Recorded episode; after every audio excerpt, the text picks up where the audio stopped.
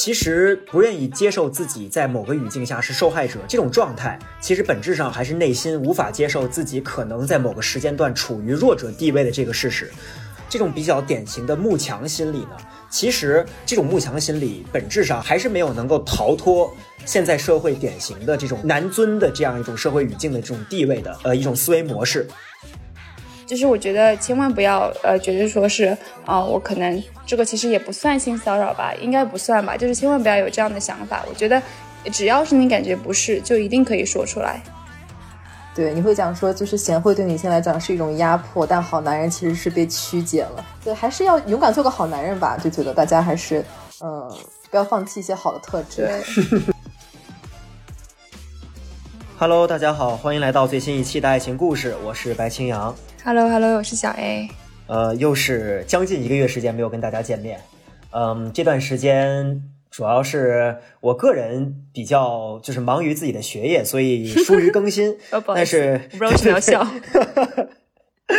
正好，呃，因为正好这段时间也有听众朋友联系到我们，然后因为我们我跟小 A 老师其实也就是苦于找新的嘉宾讨论自己的这个恋爱故事嘛，然后正好有听众朋友找到了我们，然后想要聊一聊跟可能跟我们私人的或者日常生活中的亲密关系没有直接关系，但是其实跟我们呃生活的这个世界息息相关的一个很严肃的一个话题，跟我们爱情故事的主旨其实也有关。也有很强的关联性，嗯，这个听众找到我们呢，就是说，呃，他前一段时间也有很详细的追踪史航性侵案的这个来龙去脉，然后呢，他作为一个就是曾经啊，包就是很关注像史航这样的可能，呃，一直以来名誉还比较，呃，可能给公众的形象还比较正面的这种，呃，塑造成这种文艺男的这种形象。就是他会觉得一直以来好像这些人的形象都还蛮好的，然后爆爆出这样的事情之后，他觉得很震惊。然后包括像呃前一阵子一个出版人很著名的出版人范鑫也爆出了这个企图性侵下属的这个呃负面新闻。然后甚至呢，像这个听众有提到，他有一个很喜欢的，曾经很喜欢的青年作家。然后一直以来，他在圈里面的名声其实也都不大，他只是刚刚崭露头角的一个新的一个角色。那么，即使是他这样的一个小角色，也爆出来了性侵，呃的一些丑闻，所以他就会觉得很彷徨，然后也觉得，呃，就很就很疑惑，就是说为什么这些男性到了这个一定的权利的一个等级，像史航这样，然后甚至是像一些小角色，可能没有那么大的权利。就是我们日常生活中可以接触到的一些人，他们为什么会做出这样的举动？然后在他们的眼里，这样的行为是不是呃习以为常的，或者说就是完全正常的行为？那么这个听众就问说：这个世界上还存不存在正常的男性？然后这些男性是怎么样理解这些事情的？所以他就很想听一听爱情故事，可以聊这个话题。呃，所以正好呢，我跟这个小 A 老师，呃，就说这一期节目我们。重新时隔小一个月回来，然后我们就来聊一聊这个呃这个话题。然后我们今天呢，呃，在节目里面也邀请到了一个，就是呃我的一个朋友，好朋友，我在剑桥大学的好朋友。然后他其实也有呃一直关注史航的这个性侵案，然后呃他也比较有就是学术层面的一些这个理对对这个问题的理解，然后和一些独到的想法。呃，所以我们就专门邀请到了 Maggie，然后今天来跟我们一起做这期节目。Maggie 可以跟大家打一下招呼。大家好，我是 Maggie。然后可能学术层面的理解还是不敢当，但是很高兴跟大家讨论这个话题。对，因为这个话题确实跟我们，呃，就最近几年嘛，我们其实，在互联网上也可以看到，呃，关于性别议题的这个呃讨论，其实是非常。呃，就是弥漫整个互联网的，然后在各个社交媒体上都是一个非常显著的一个呃热点。呃，我们也可以看到，很多人都有抱怨说，最近几年性别对立的这个情况非常的严重。那么，其实我自己平时也会思考，就是说这样的问题，它究竟是它是一个性别对立吗？那是谁造成的呢？然后我们要如何理解这个事情？我觉得史航的这个事件是一个非常对于我们。反思整个这样的一个话语语境是一个呃很好的切入点，所以我就很想听一听 Maggie 以及小 A 老师，呃，就是怎么样理解这个事情，然后包括史航这个事件的一个脉络，最开始听到的时候是怎么样一种想法，然后随着史航在网上发发表了自己的一个回应，就是对于呃曝光出来的那位女性的一个回应之后，然后又是怎样一种想法，以及对于互联网上关于这个事件的讨论是怎样的一个呃总体上的一个观感，呃，就想。先让这个 Maggie 来聊一聊这个问题吧。嗯，其实史航的这个事件，我一开始关注到的就是，呃，他其实跟之前有很多就是 Me Too 之后的很多网络互动的形式是很相似的，就是受害者通过讲述自己被性侵啊、性骚扰这样的经历，然后来揭露处于上位者的一些。呃，丑闻，他们的一些真实的面目给大众，然后引起了更多有这个相同经历的一些女性，来也分享他们的故事，然后形成了一种故事性的话语，一种比较强烈的，就是这个应该是叫做 dramatic force，就是呃，属于是互联网语言中比较有力量的呃一些表达形式，嗯，大概是这样的一种话语语境吧，算是。然后我会觉得说，这个其实是 Me Too 之后的一种延续，就是人们会更。嗯，愿意更勇敢的，尤其是女性更勇敢，勇敢说是他们之间这些经历，然后呃形成一种网络的力量，然后互相支持彼此。对我觉得这个是很好的。呃，然后也确实是让我们看到，就是表面上非常就是像个人的啊史航啊，其实是这样的一副面貌。对，大概是这样子。嗯，其实我大概也就是关注到史航他自己。呃，发布他那个回应之后，我就没有再继续追踪了，因为确实也是出于一些学术压力，最近在在写论文，所以没有跟踪的到非常，对，到非常的细节。但大概我的感觉就是，其实通过这个呃事件，我们可以想象到，就是权力关系中，嗯，处于弱者的一方，他其实是没太有能力或者话语权去表达自己的同意或反抗的。就那个时候，他的。嗯，女性的沉默其实并不代表同意，但是在男性眼里，它其实是一种你不反感、你不是不同意的这样一种感觉。所以，其实男性并没有理解到这个权力关系差差当中，女性没有能力说不的这个处境。所以，有时候我们其实应该反思：，嗯，当一个相对来讲权力关系中处于弱势地方的人，他并没有表现自己的反抗的时候，其实并不代表同意。嗯。嗯，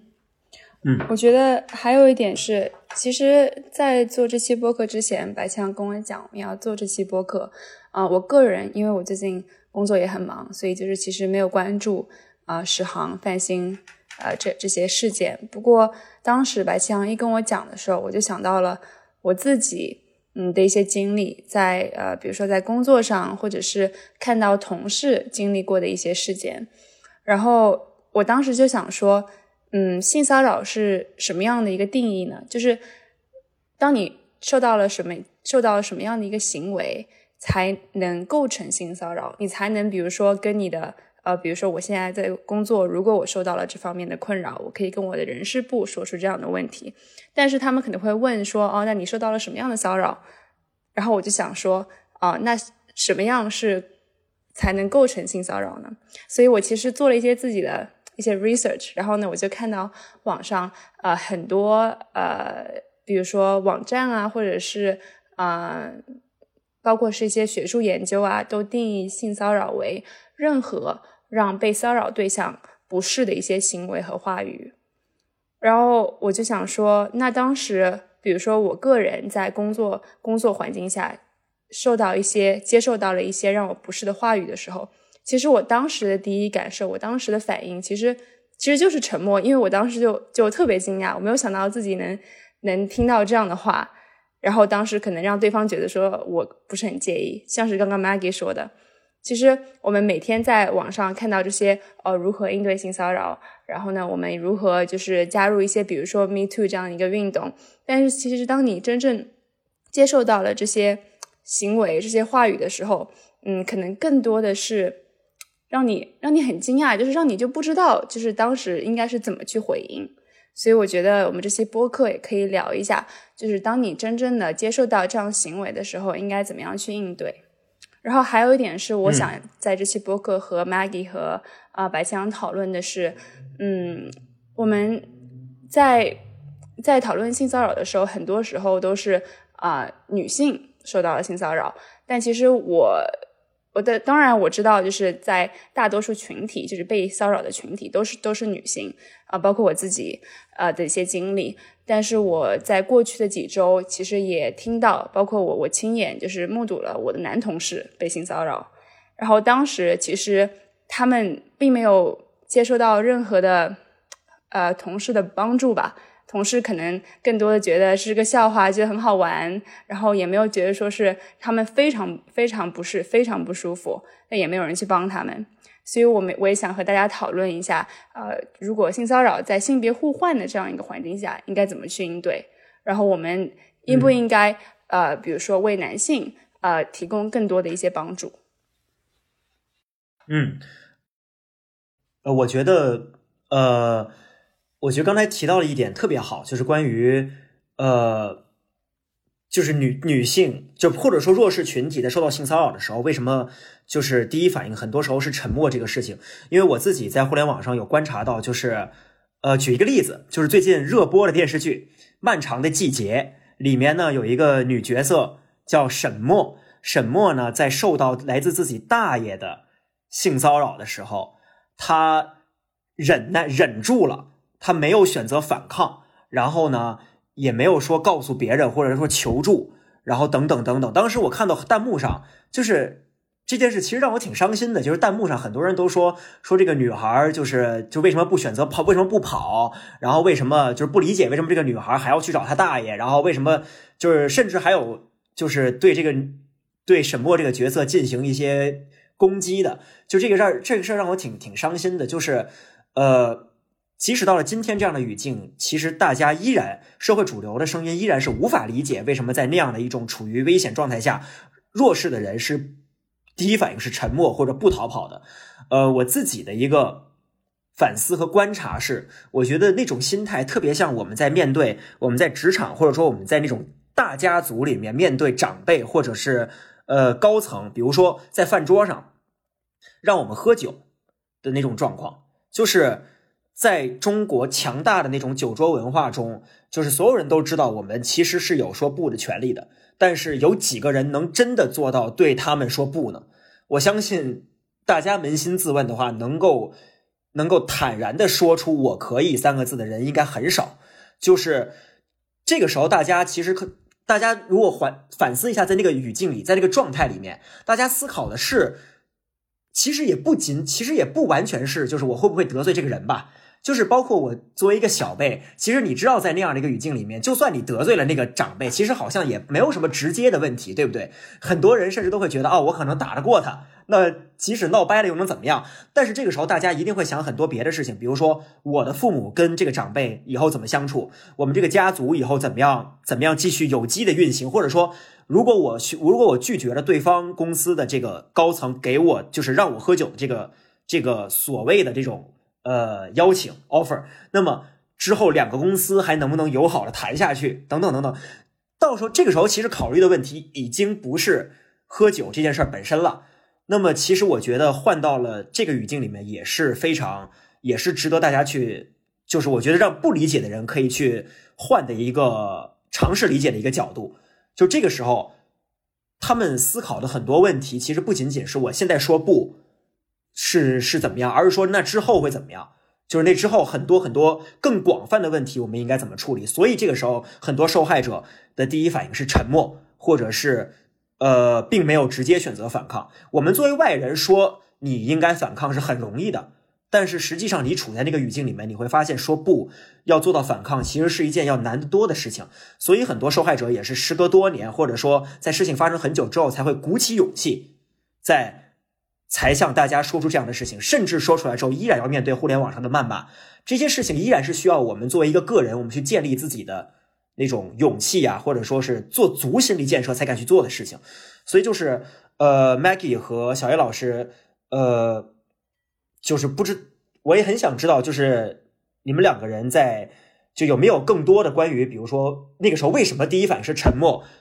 或者说在那个时候自己，比如说那个时候可能考虑的问题是什么，然后呃，为什么我们会看到很多性侵的或者性骚扰的这种案子里面，呃，受害者可能都会在时隔一段时间之后才说出来，或者说在当时可能甚至还会就是好像这个事情就很典型嘛，就是那个受害者其实他当时呃有一些就是。可能为了不得罪史航，不敢得罪史航，然后有意的去顺着史航说一些话。那么这些原因是什么？然后担忧的点究竟是什么呢？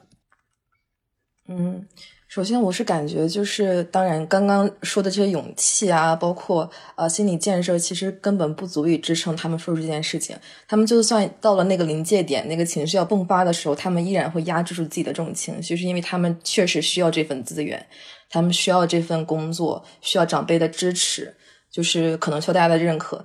就那个时候，其实你作为一个外人来讲，你并不知道这个人当下多么需要这份合同，他多么需要谈下这个项目来养活自己、养家糊口，来支撑这整个项目组。可能大家在这份项目上花了大概呃几个月不眠不休的时间，都靠这个酒桌了。那这个时候，其实对于他们来讲，他压力是很大的。而且其实不光是说这种情况，就是很日常的情况，就是包括面对上司的时候，当他能决定你是走是留，或者说升职加薪这件事情的时候，其实，嗯，说到底还是一件权力的不平衡，因为他们掌握了更多的资源，他们掌握了资源的分配权和话语权，所以这个时候你会不由自主的要想一下，嗯，自己的处境，如果你说出了之后，你有没有能力让别人信服你，有没有能力扳倒他？这样子，而且对于上者，他们他们其实掌握的资源更多，他们会有更多的呃工具或者说方式去压制你吧。就有很多人是因为觉得自己没有这个能力让别人信自己讲的故事，才不愿意说这件事情。比如说，呃，当你的老板表面上是一个啊文质彬彬、体恤下属的形象的时候，包括史航他的形象，你可能很难让人相信他是一个背地里这样猥琐的人，对吧？就你其实很难说服别人说哦，他曾经对我怎么样？别人反而反而会想，哎，是不是你呃工作不顺啊？或者说他呃你自己的原因，或者说你自己穿着怎么怎么样？就是有一种会嗯，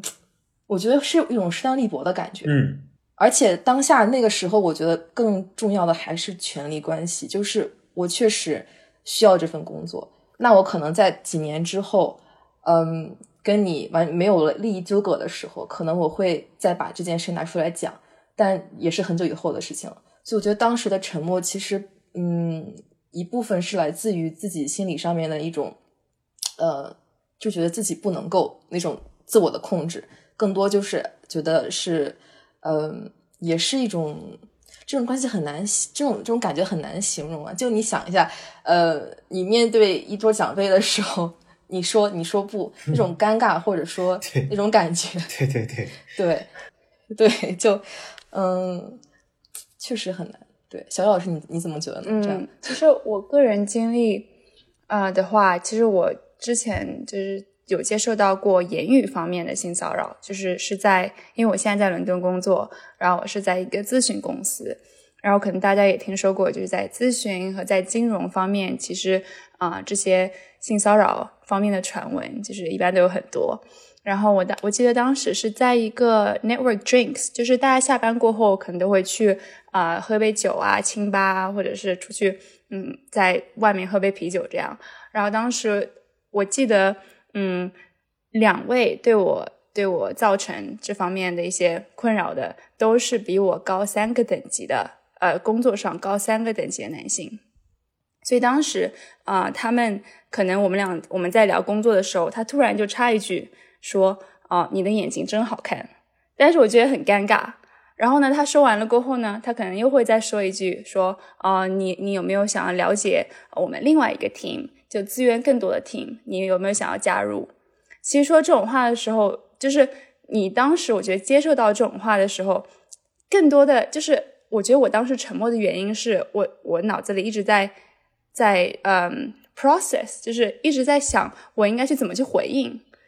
然后呢，所以当时我就沉默了大概三十秒、一分钟。那你沉默了一分钟过后，大家都在讲其他的话题了，然后我就觉得说是哦，我可能没有机会去回应了。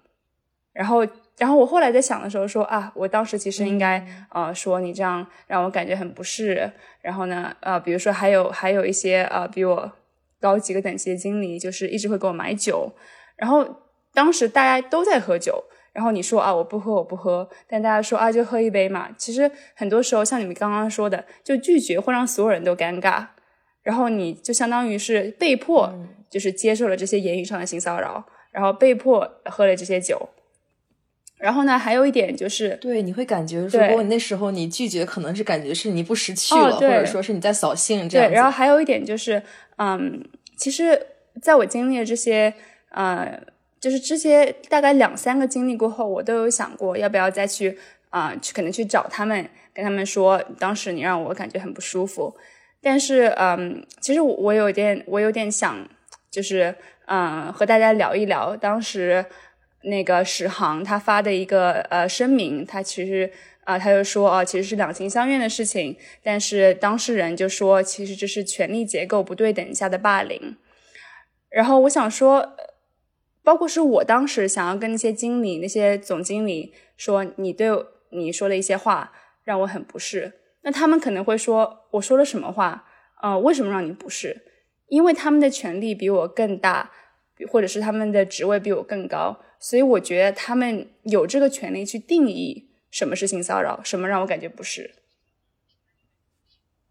对，嗯，我插一个嘴，就是我觉得这个就很像，我相信即使听到这儿，可能会有一些男性听众依然不理解刚才小野老师说的这个语境里面，为什么那句夸小野老师眼睛真好看的这句话其实是骚扰。就是很多男性会认为这句话是我不是在夸你吗？就是男性男性很多男性会这么想，但是这个事情最关键的点在于，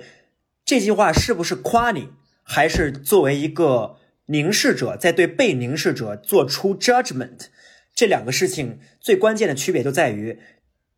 夸夸赞应该是对方觉得你是真心的认为你在夸他，但是。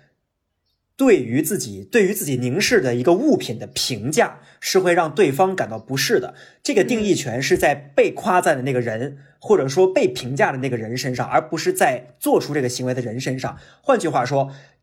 一个男性说一句话，对一个女性说一句，可能对这个女性身上的一个某些某些特点进行夸赞的这个这种行为，它究竟是不是骚扰，并不是由男性来做出。做出判断的，而是由女性来做出判断的。因为我们为什么要做这么明确的一个定义？是因为可能有些很 mild 的那种评价，就很温柔的评价，或者说很轻微的那种点评，比如说啊，你的眼睛真好看，或者说你的，呃，就是怎么怎么样，今天的怎么怎么很不错这样的这种话。如果我们把这种话一概以所有这种话都视为夸赞，那么比这个稍微高几个等级呢？如果再高几个等级呢？就是比如说你今天的身材真惹火，你这句话是不是就有点过了？那这两句话之间的这个分界线在哪里？如果我们不一竿子把所有这种评价都打都打死，就说他们都是对都是性骚扰的话，那么我们很难去找这个分界线。我们找不到分界线，那么定义这个分界线的权利就一定会来到权力更强的那个人身上，也就是。作为凝视者的男性，所以保护被凝视者的唯一方法就是我们要去掉，我们要把这种模棱两可的状态完全去掉，就是要告诉我们在工作场合、在下班或者在这种语境下，任何对于对方身上的呃特点的评价都是骚扰。这样的话就可以杜绝很多事情的发生。这是我刚才的一个。对小叶老师刚才说的那个语境的一个解释吧，算是对。哦，其实其实我刚刚可能没有解释的太太清楚，就是当时的语境是我们其实还是在一个工作环境下，就是大家还是在都在聊工作，然后啊那位就是比我高职位高很多的一个总经理，就跟其他所有人都是在聊工作，就跟我聊的时候就跟我聊啊中国女生、上海女生有多好看，然后你的眼睛有多好看。然后我当时就就特别不适，但是但是可能对于他来说，就是如果我去跟他聊，我去跟他讲清楚这件事情，他可能就会觉得说是我就是在夸奖你，就他并没有觉得说是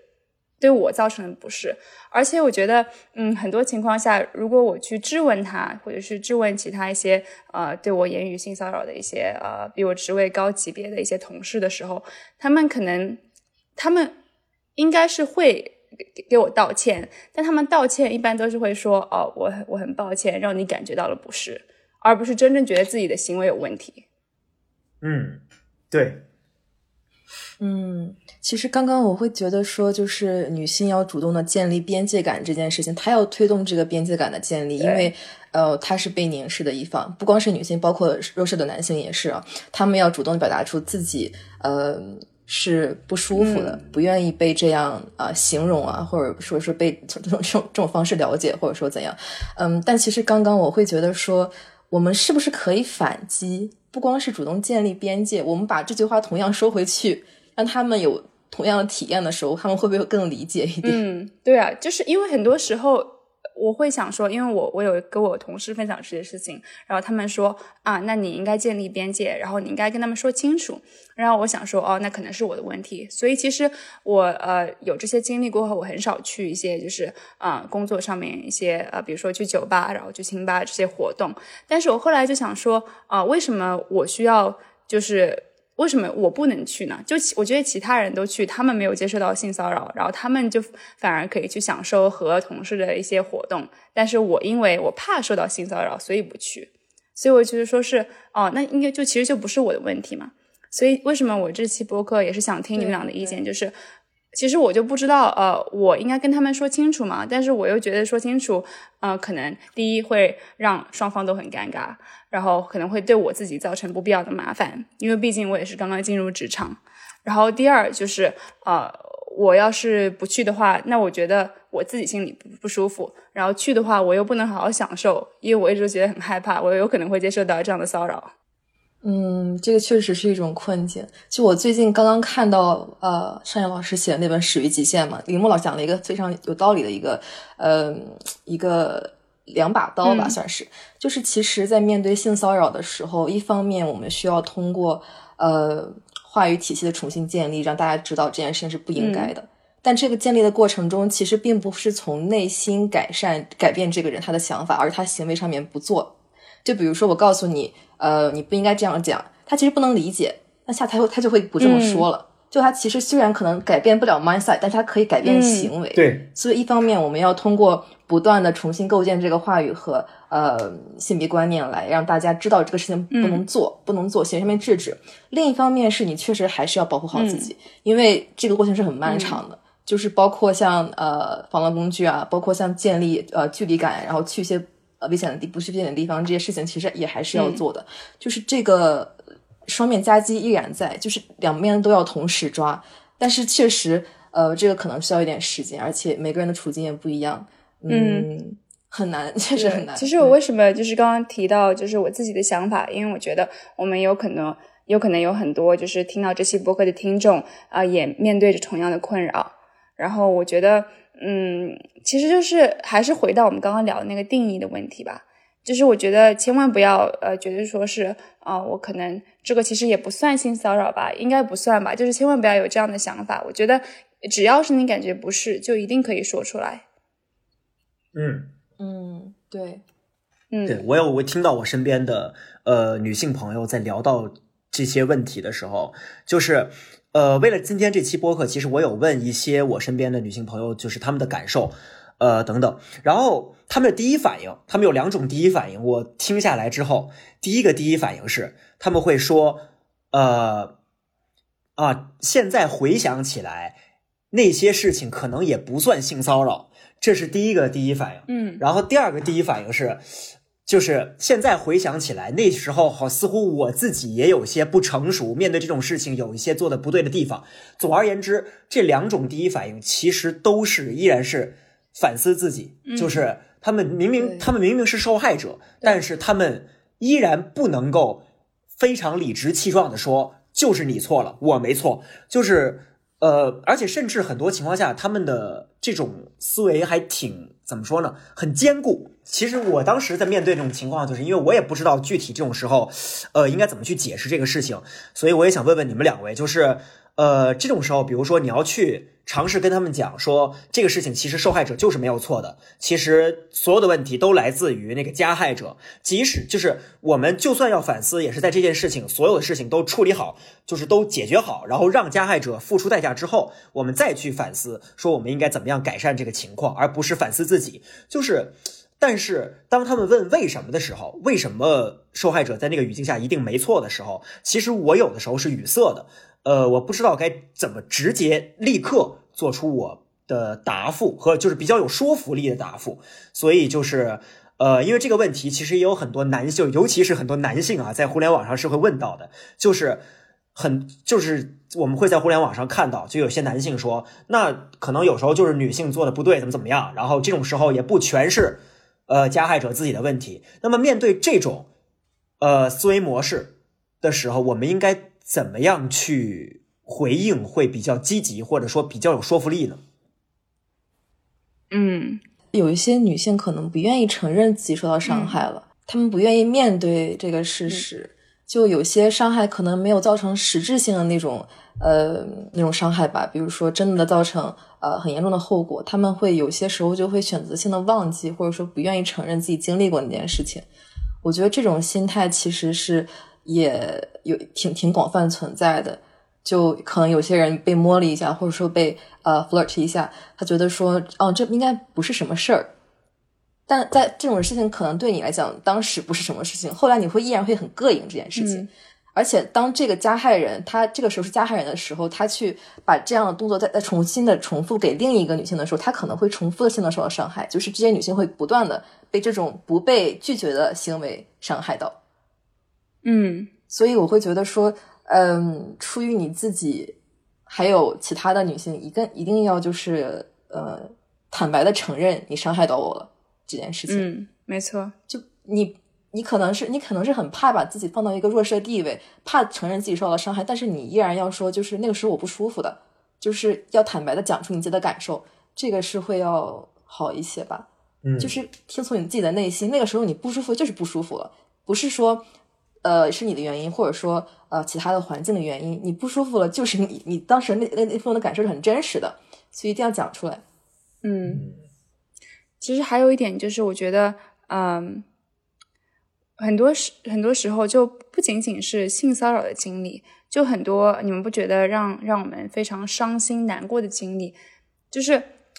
可能你过了久了，过了几个月，过了一年，你会发现自己没有这么难过了。我感觉性骚扰有的时候也会 也会这样。就说哦，当时就非常非常恶心，但是现在想想说啊，那其实就是让我有点不舒服嘛，算了算了，这样。但是其实我觉得你们在想，就是当时比如说几个月前、一年前发生的、几年前发生的性骚扰事件的时候，就是千万要考，就是想到当时可能自己接受的不是程度，是现在的几十倍、几百倍。嗯，我会觉得说他可能就是事后想要追溯的成本会很大。因为会取存在一些取证困难啊，存在一些当时的一个是没有证物、没有证人，然后那个时候他如果不承认，其实你没有留下很关键性的证据的话，那是很难去嗯把这件事情重新推倒重来的，就凭你自己的一面之词是很难的。所以在经过很长一段时间，大家就选择忍气吞声，其实也是可能是呃成本真的很大。对，然后嗯，我们聊到这个聊到这里，让我想到了就是史航。那个比较恶心的那个回应哈，他说啊，不是他不愿意将自己与认识女性间的风流交谈和门内的情调，就是和大家去聊这个事情。我觉得他用的这两个词，就是让我感觉啊，他不仅仅是为自己辩解，而且他还让很多就是呃下面有一些评论区的一些人，就是可能去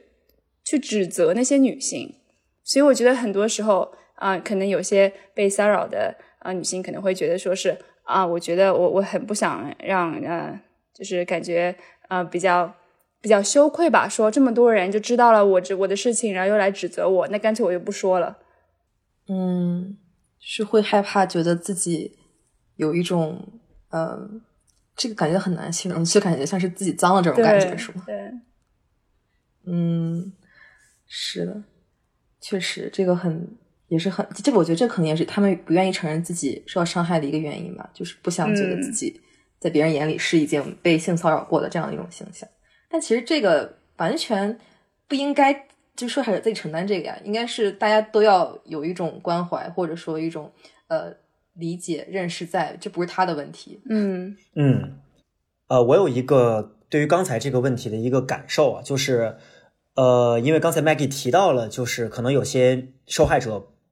不愿意承认自己受害者的地位，或者说不太愿意面对这个现实，我就想到了，呃，有一个还蛮。就是被大家提到很多的一个词，就是慕强。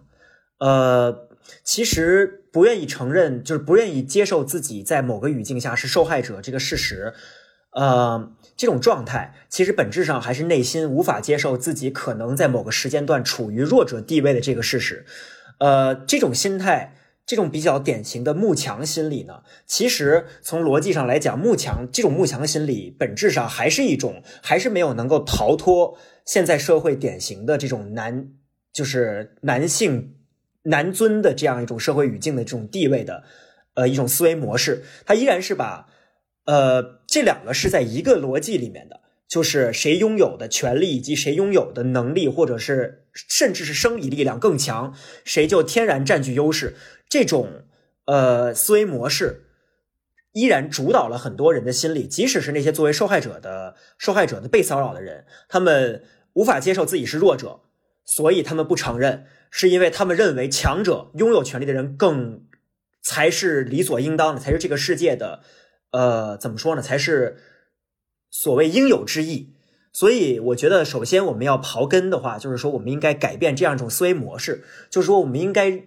接受自己在某些时候可能没有那么强这个事实，以及要接受我们任何一个个体在很在可能在某些方面都有可能是相对弱者这样的事实。我觉得本质上也是一种放过自己。这样想的话，然后这样的话可能就会很多时候会更容易说出来，更容易让那些加害者呃受到制裁。嗯，我觉得这个其实跟精英主义也很有关系，就有一些。呃，包括精英女性，她们不愿意承认自己在职场被区别对待了，或者说是自己既要承担家务又要承担工作这种 double burden，她们不愿意承认这种苦楚，是因为她们把自己呃塑造成了一个精英女性的形象，她觉得这都是应该是她们自己承受的，但其实并不是，就很她们不愿意把自己置于一个弱者的话语环境下面，是因为她们觉得自己不想成为一个弱者，但其实就要承认啊，你就是在结构下面弱的那一方呀。这有什么值得羞耻的呢？改变的应该是这个制度、这个框架，并不是你自己。不应该去这样去去把自己理解成一个呃，就是不应该弱的这样一种心态，反而是应该大方的承认，我在这个体制里面是弱的那一个。那你们不能这么对我，我已经很努力了。我觉得这个是一个这样的态度吧。就是很多精英女性，她们的话语权，她们的话语是这种的，就是比如说，呃，我选择了成为这样的呃单亲妈妈，或者说我选择呃。九九六，我选择了呃承担这一切，那所有的后果我都是我自己要承受的。他们会把自己所经受的东西化为他们选择的结果，他们就这样内化成为了他们自己要承受的东西，包括性骚扰。呃，我选择了成为这样一个，比如说看起来呃外形上性感、呃美丽，然后工作能力强这样一种女性的形象，那我可能就要承受这带来的性性骚扰的风险。但其实这并不应该。其实精英主义对于呃很多人的，我觉得荼毒还是挺大的。就是不要把自己想的很精英，我们就是普通人。嗯，而且其实很多情况下，呃，你去比如说你去质问，就是呃对你性骚扰的那个权利，可能就是比你更大的人，其实是一个权利的转换。如果他们跟你道歉，你可能会觉得说是哦，让你得到了一些权利，而并不是是弱势的那一方。嗯，对对，其实是的，这个其实是一个很好的扭转权力关系的一个呃一个过程。对我刚刚在困惑的就是，其实我有看到很多报道，就是有些人为什么他们在讲的时候是孤立无援的，没有人愿意帮助他们去呃声援，或者说提供一些呃手段，或者说帮他们去讲话，是因为。有时候这个东西的界限非常模糊，就是你无法信任你的同事说是不是实话，包包括他到底有没有筹码去赢得这场呃这场这场争论，然后包括自己，如果你这个成同事之后被开除，那自己的处境会是什么样子的？就很多时候会选择自保。嗯，有些人面对这种情况的时候，他们会选择就不出声，我就看着这个事儿的发展。那如果到最后，呃，可能法律上或者说公司里面程序是这个呃被骚被骚扰这个人他可能是呃赢了，那他们就会去表达一些同情，表达支持，但过程中其实很难给予帮助。这样，嗯，对，我觉得，嗯，很多时候我们聊性骚扰这个话题的时候，都不会聊到自己都是大家都是从嗯自己的利益去出发的，特别是现在这个社会，大家都有工作，都有自己想要保护的人，或者是，嗯，就是我觉得很多时候，嗯，就是也不是说是，虽然我觉得我们做这期博客对于我们来说很简单，只是聊一聊这个话题，但其实当时如果你真的是经历到这些事情，嗯，我觉得真的还挺难去去做最正确的事情的。嗯，对，嗯，我也我我也想起来，就是 刚才我的那个逻辑是什么了，就是就是我觉得啊，中国可能东亚都有这样一种状态，就这正好这东亚这三个国家是这个问题很严重的地区嘛，嗯。呃，性骚扰这个问题很严重的地区，就是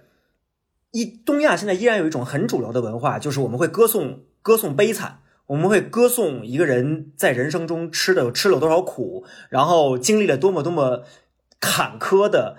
这个过程，才走到了巅峰。我们会歌颂这种状态，然后我们会认为吃苦这个事情，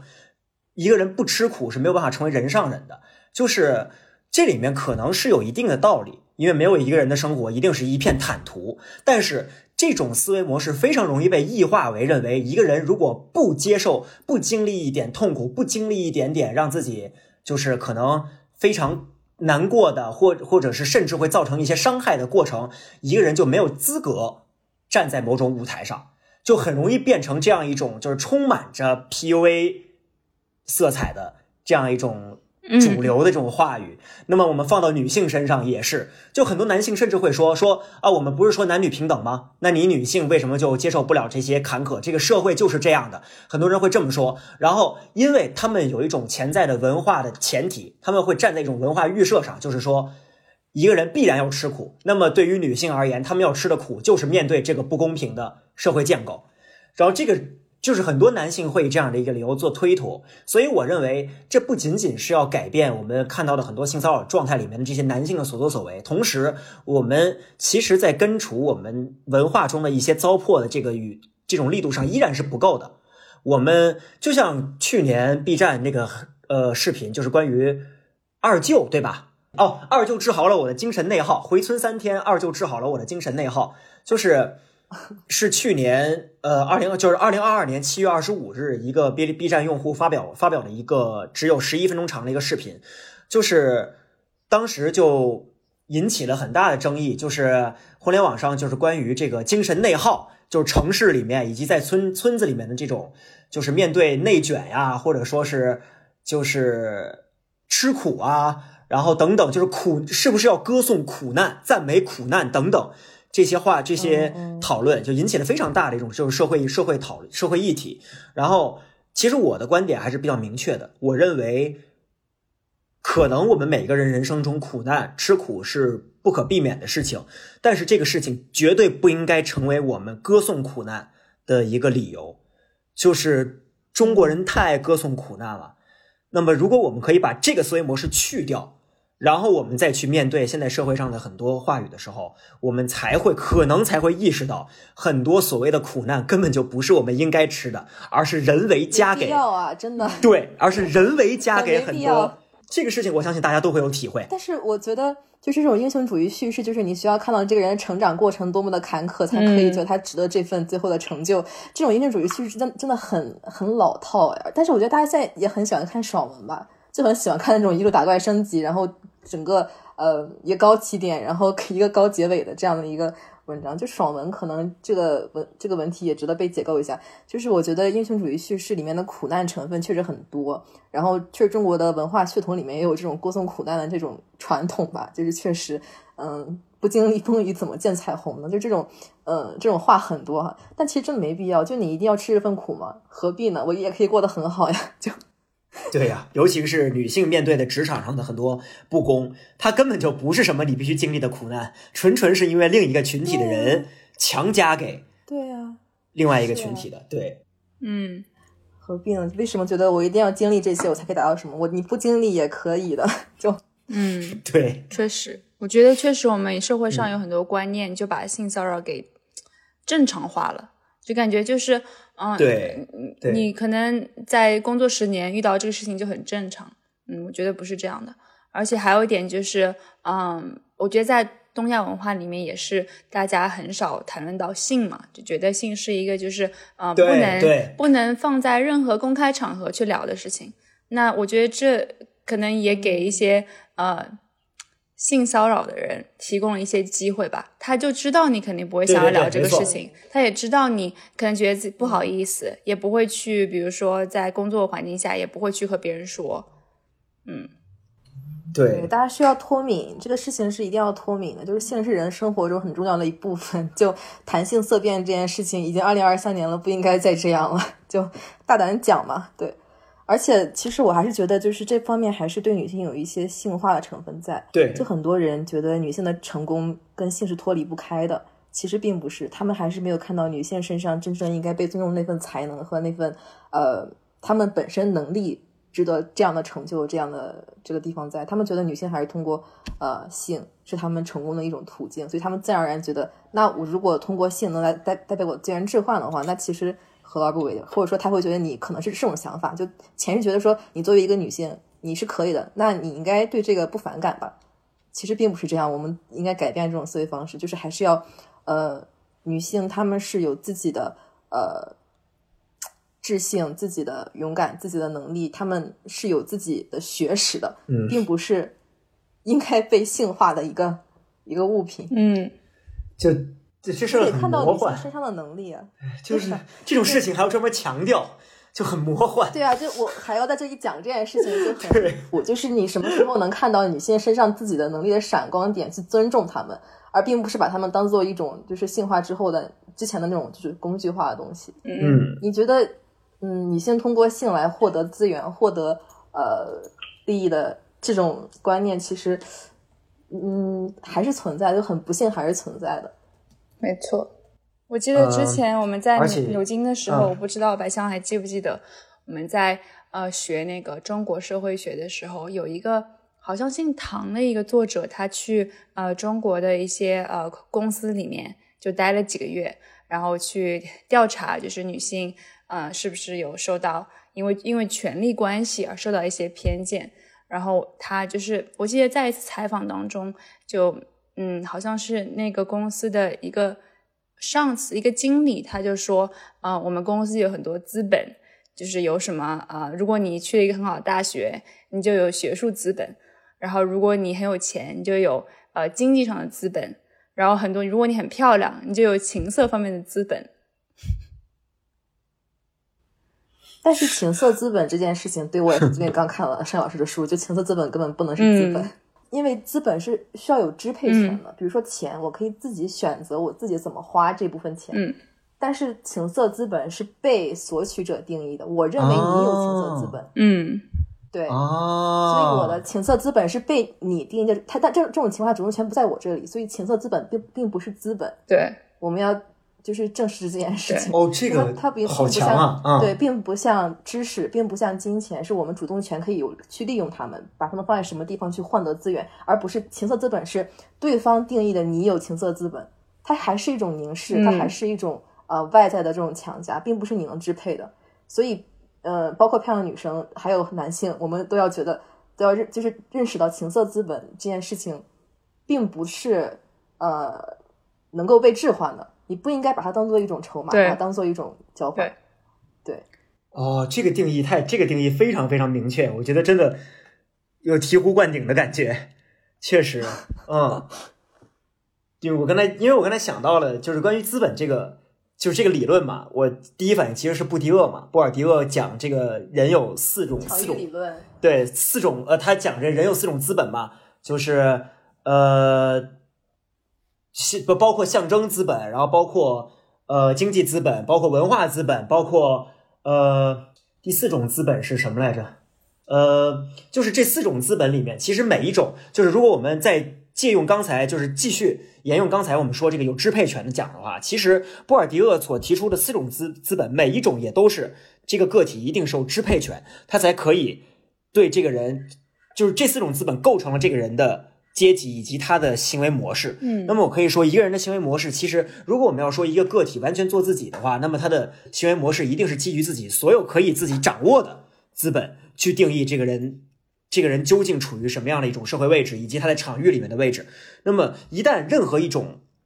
就是他身上有任何一种特征是被剥削、是被凝视的话，那么其实我们无法，就是这些东西是没有办法提供给呃这个所谓的资本拥有者任何正面价值的。就是比如说，呃，我正好刚才在录制节目之前，我们我在看《胭脂扣》这部电影，就是梅艳芳演的是一个就是。哦，胭脂扣，对当年的当年的一个就是民国的一个歌女和这个张国荣饰演的这个少爷大少爷的角色，他们俩的爱情故事。那么在这样一个语境里面，梅艳芳的那个角色如花，她确实是极其美丽、极其美貌的一个一个女子，她的确受到她的确众星捧月，但是这个事情无法给她带来任何正面的效果，她没有办法因为这个事情，然后。得到哪怕就是无论说金钱也好，还是社会地位的提升，或者说更美好的生活，一个都不可能。他只能得到所谓虚幻的褒奖，以及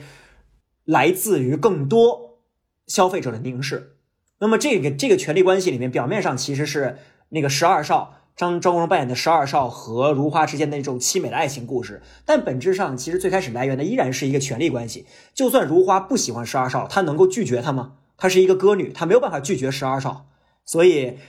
就是只不过这个故事里面他们正好两情相悦，所以我们可以说去美化这段凄美的爱情故事。但是其实可能我们刨根问底的话，这个事情并并没有那么浪漫。那么我们换到就是抽离出这个具体的这个故事来看的话，那么就可以理解。呃，很多人会说漂亮女生，这个漂亮，这个美貌也是资本。那么其实我觉得大家可能就更容易理解为什么美貌本身不是这个女性的资本。就像可能很多奶油小生他们的帅气也不是他们的资本一样。嗯，没错。嗯嗯，顺着这个话题啊，就是呃，我觉得咱们可以可以，我觉得咱们还可以再讨论一个问题，就是呃，那个听众在给我们发的信息里面有提到，就他最后的一个感慨嘛，就是说为什么这些就是这些男性，这我们听到这么多的男性都在做这种事情。从早年的吴秀波一路走到今天，看到史航和范鑫这些人，那么他最后发出了一个疑惑啊，这个疑惑可能很多男性听众会觉得很刺耳，但是我觉得是值得提出的，就是说他的感慨就是这个世界上难道没有正常的男人了吗？呃，这个问题我觉得呃不仅仅是让小叶老师和 Maggie 回答，同时我觉得我们更应该思考的是，我们如何定义一个叫一个正常男人？呃，为什么我们会认为？对这个社会里面没有正常的男性了，一个正常男性的 behave 就是行为模式应该是什么样的？然后，呃，为什么我们现在都已经不奢求好男人了，就只希望一个男人正常就已经难能可贵了？就是我很还是还是说啊，我们对于好男人好男人的标准逐渐的拔高了。曾经的好男人现在已经不是好男人了，因为我们意识到了曾经的好男人其实有很大的问题。呃，我觉得，嗯，我就把这个问题提给你们两位，然后看看，就是你觉得你就是想听一听你们两个人是怎么想的。嗯，嗯我觉得好男人这个话题确实是一个非常值得讨论的，就包括我的朋友们最近也在做一些啊 masculinity 上面的研究，就研究一下就是男性气质的代际变化，包括在什么时代的情况下，什么样的男人被称为好男人这件事情，确实是很值得讨论的。就在我们的时代里面，其实好男人的这个理论已经这个概念已经嗯基本基本上是被异化了，甚至是被贬低了。就你当你之前是形容一个人，你是哦你是个好男人。但我们不合适，你有这样觉得吗？啊，好男人其实反而并不是一种褒奖了，但反而是觉得哦，你很老实，你很嗯嗯忠诚，很很踏实吧。这种男人反而嗯感觉在女性里面并不吃香，你会觉得吗？就我说你，我说你是个好男人，嗯、可能有些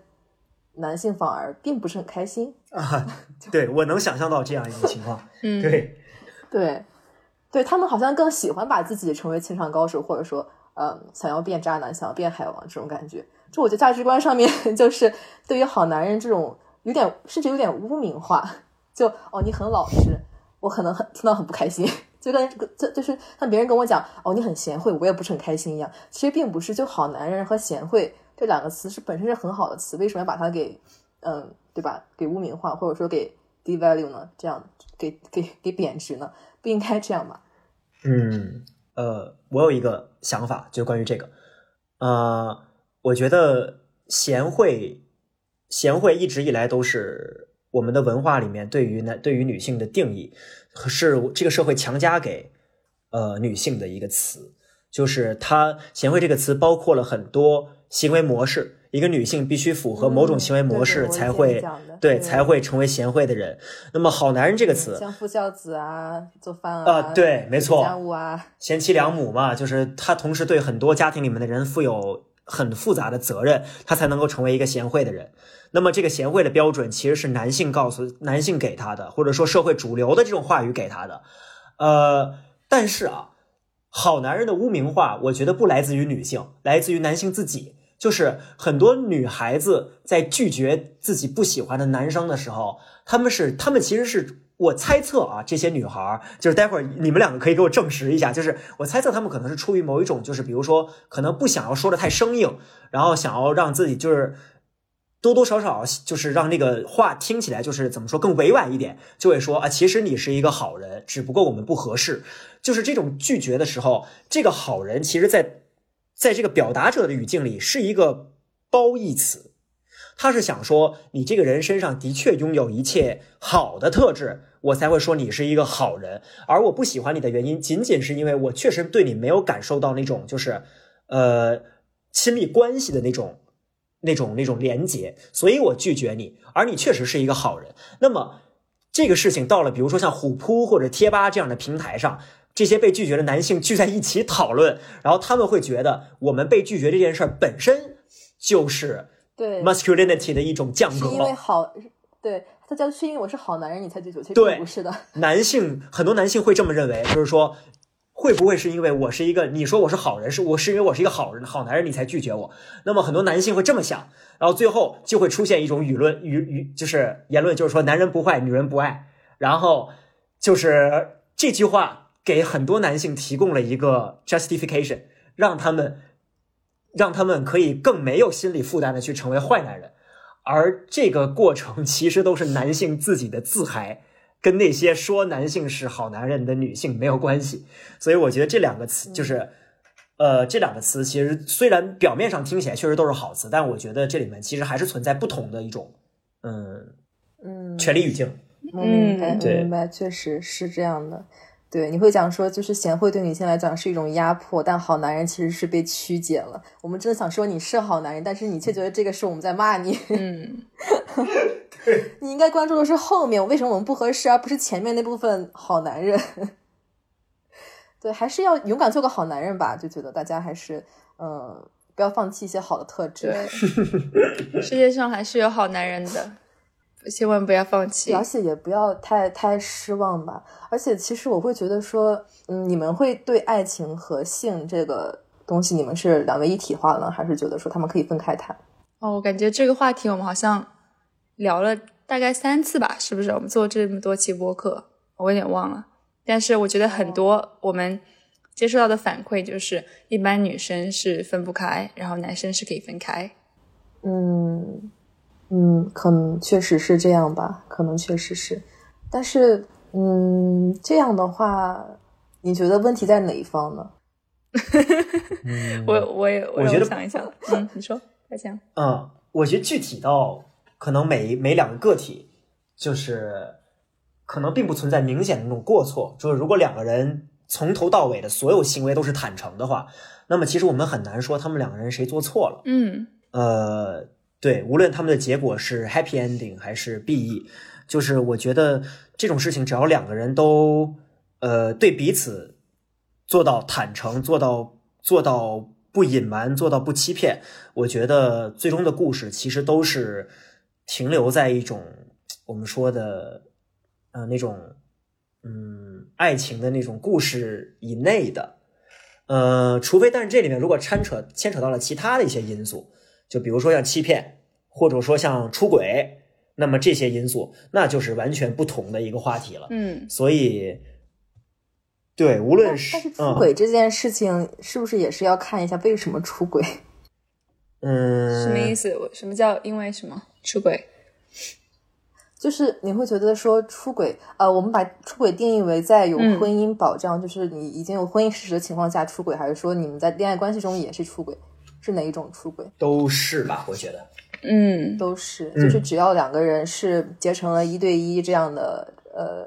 亲密关系，不管是恋爱中还是婚姻中，一方人呃就是包括呃精神或者肉体上面的出轨都是出轨。嗯，对，就只要你是在一个排他性 exclusive 的关系当中，如果你对，对、嗯出轨就是出轨吧。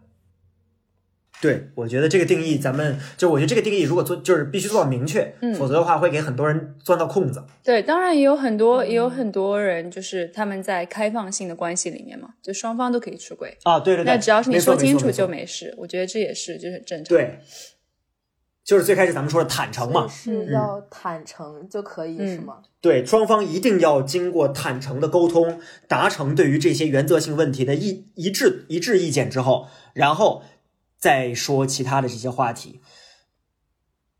我觉得这很难哎。确实啊确，实但是但我觉得很多情况下，就比如说这种出轨还有性骚扰都是这样的，就是你怎么样去让双方达成到共识呢？就可能有一方觉得说是，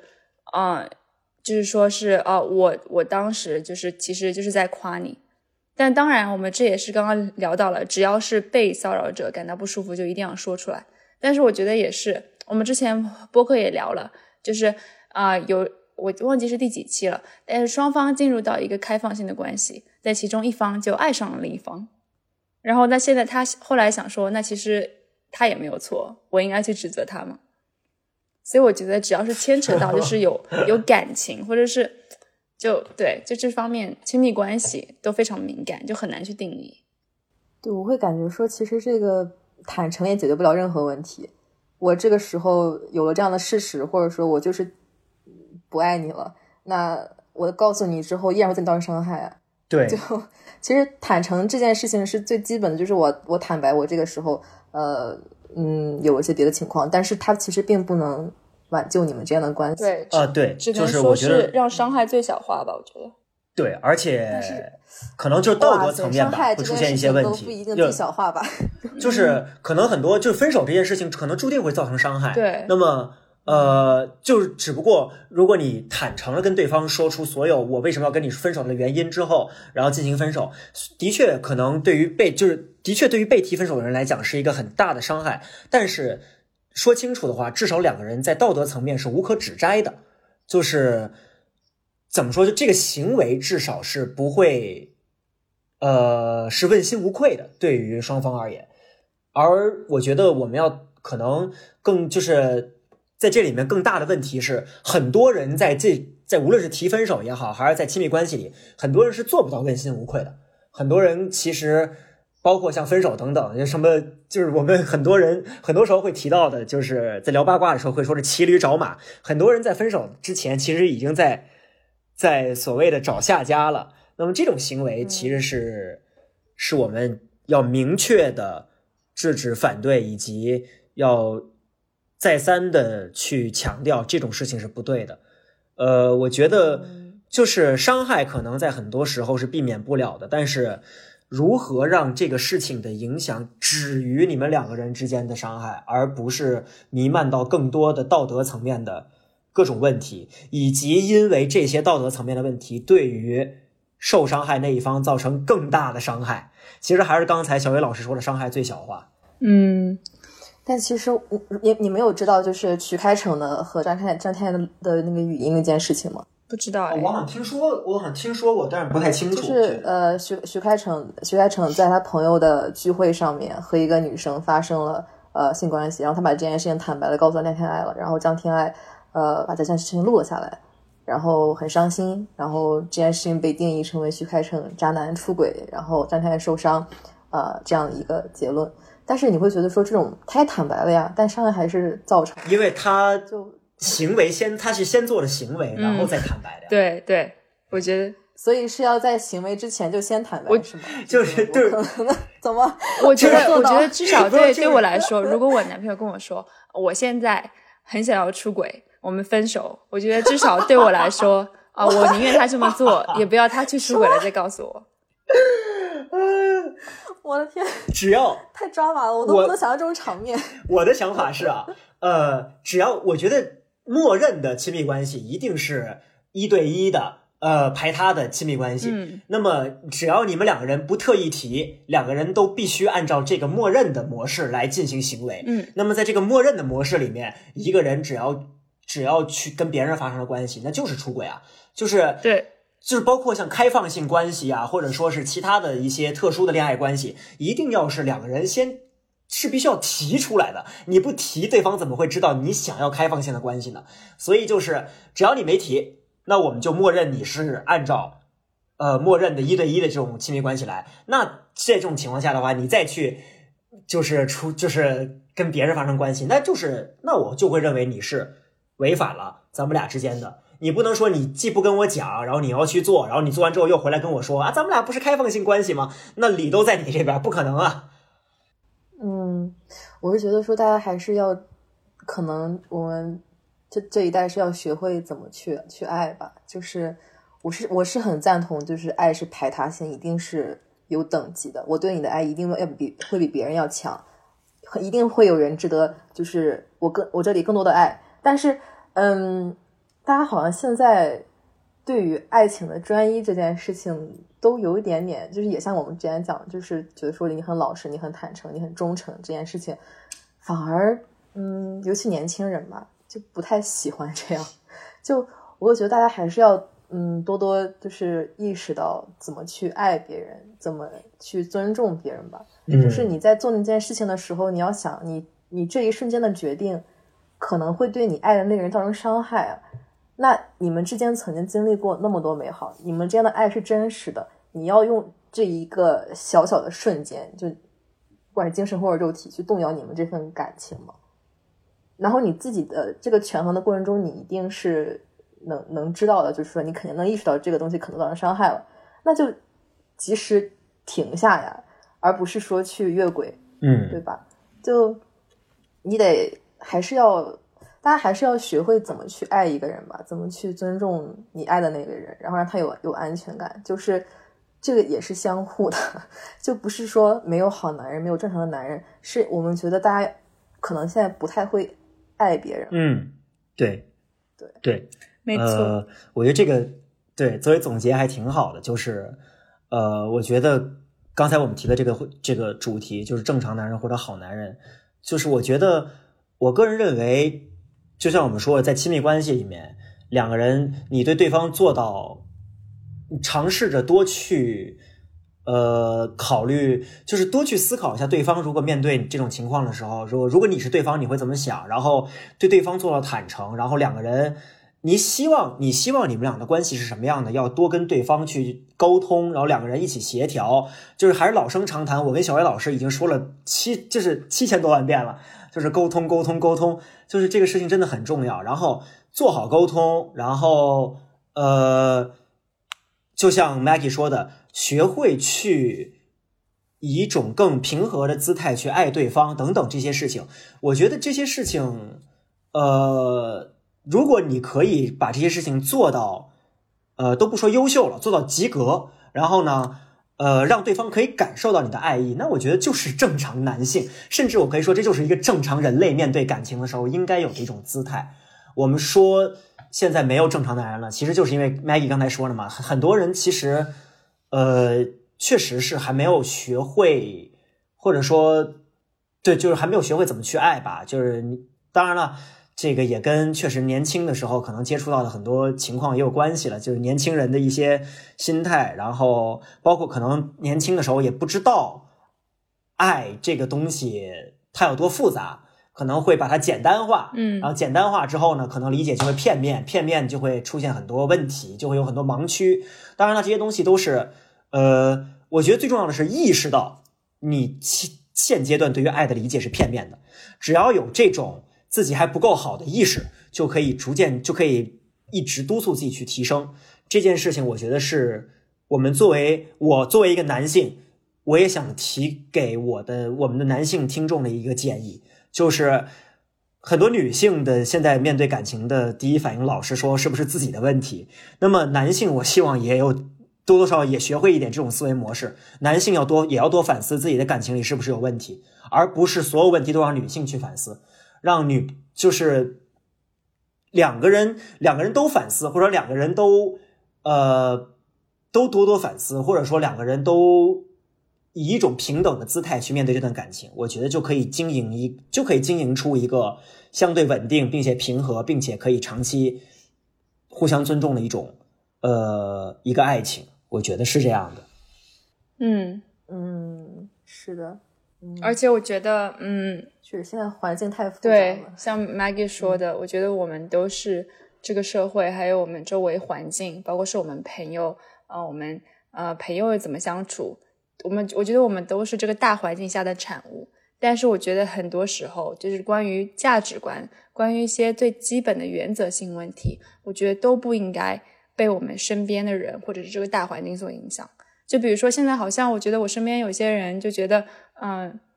就是出轨啊，就是比如说聊骚啊，是一个很正常的事情，但就是不正常的。就是我觉得很多时候。当你就像是性骚扰一样，就回到我们今天这个主题。当你感觉不是，当你觉得触碰了你的原则，你就应该说不。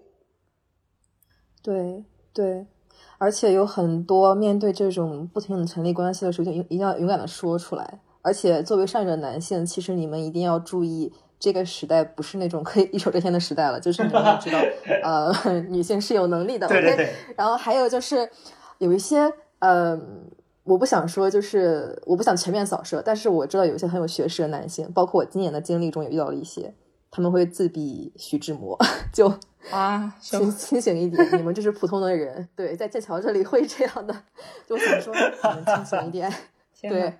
就是感情，他们会觉得说啊呃，好像就是感情丰富是一种风流，是他像史王说他是他呃阅历，他写作的资本，是他的谈资。不是这样好吗？就真是很令人反感。徐徐志摩本人也令人反感这方面。对啊，这有这有什么好像他们很很 proud 啊？我是徐志摩，我觉得徐志摩就令人很反感。对，徐志摩并对啊，徐志摩的名声也并不是很好吧？对吧？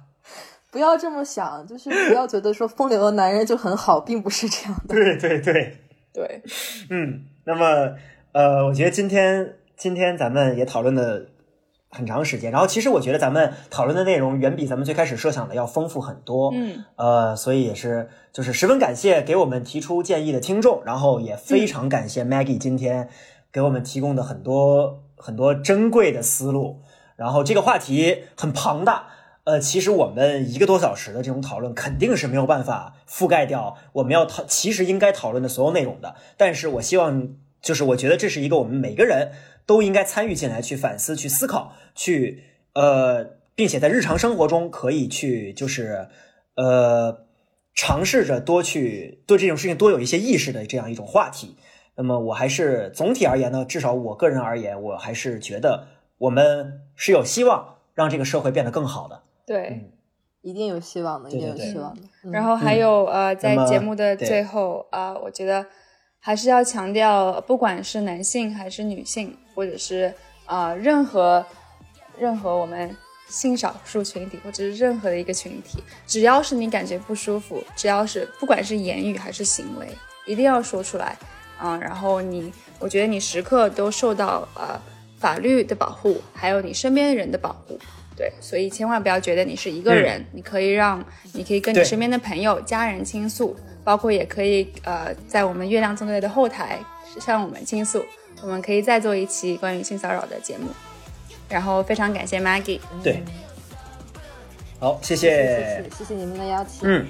好，也谢谢各位听众，然后咱们下期再见，嗯，拜拜，嗯，拜拜，拜拜。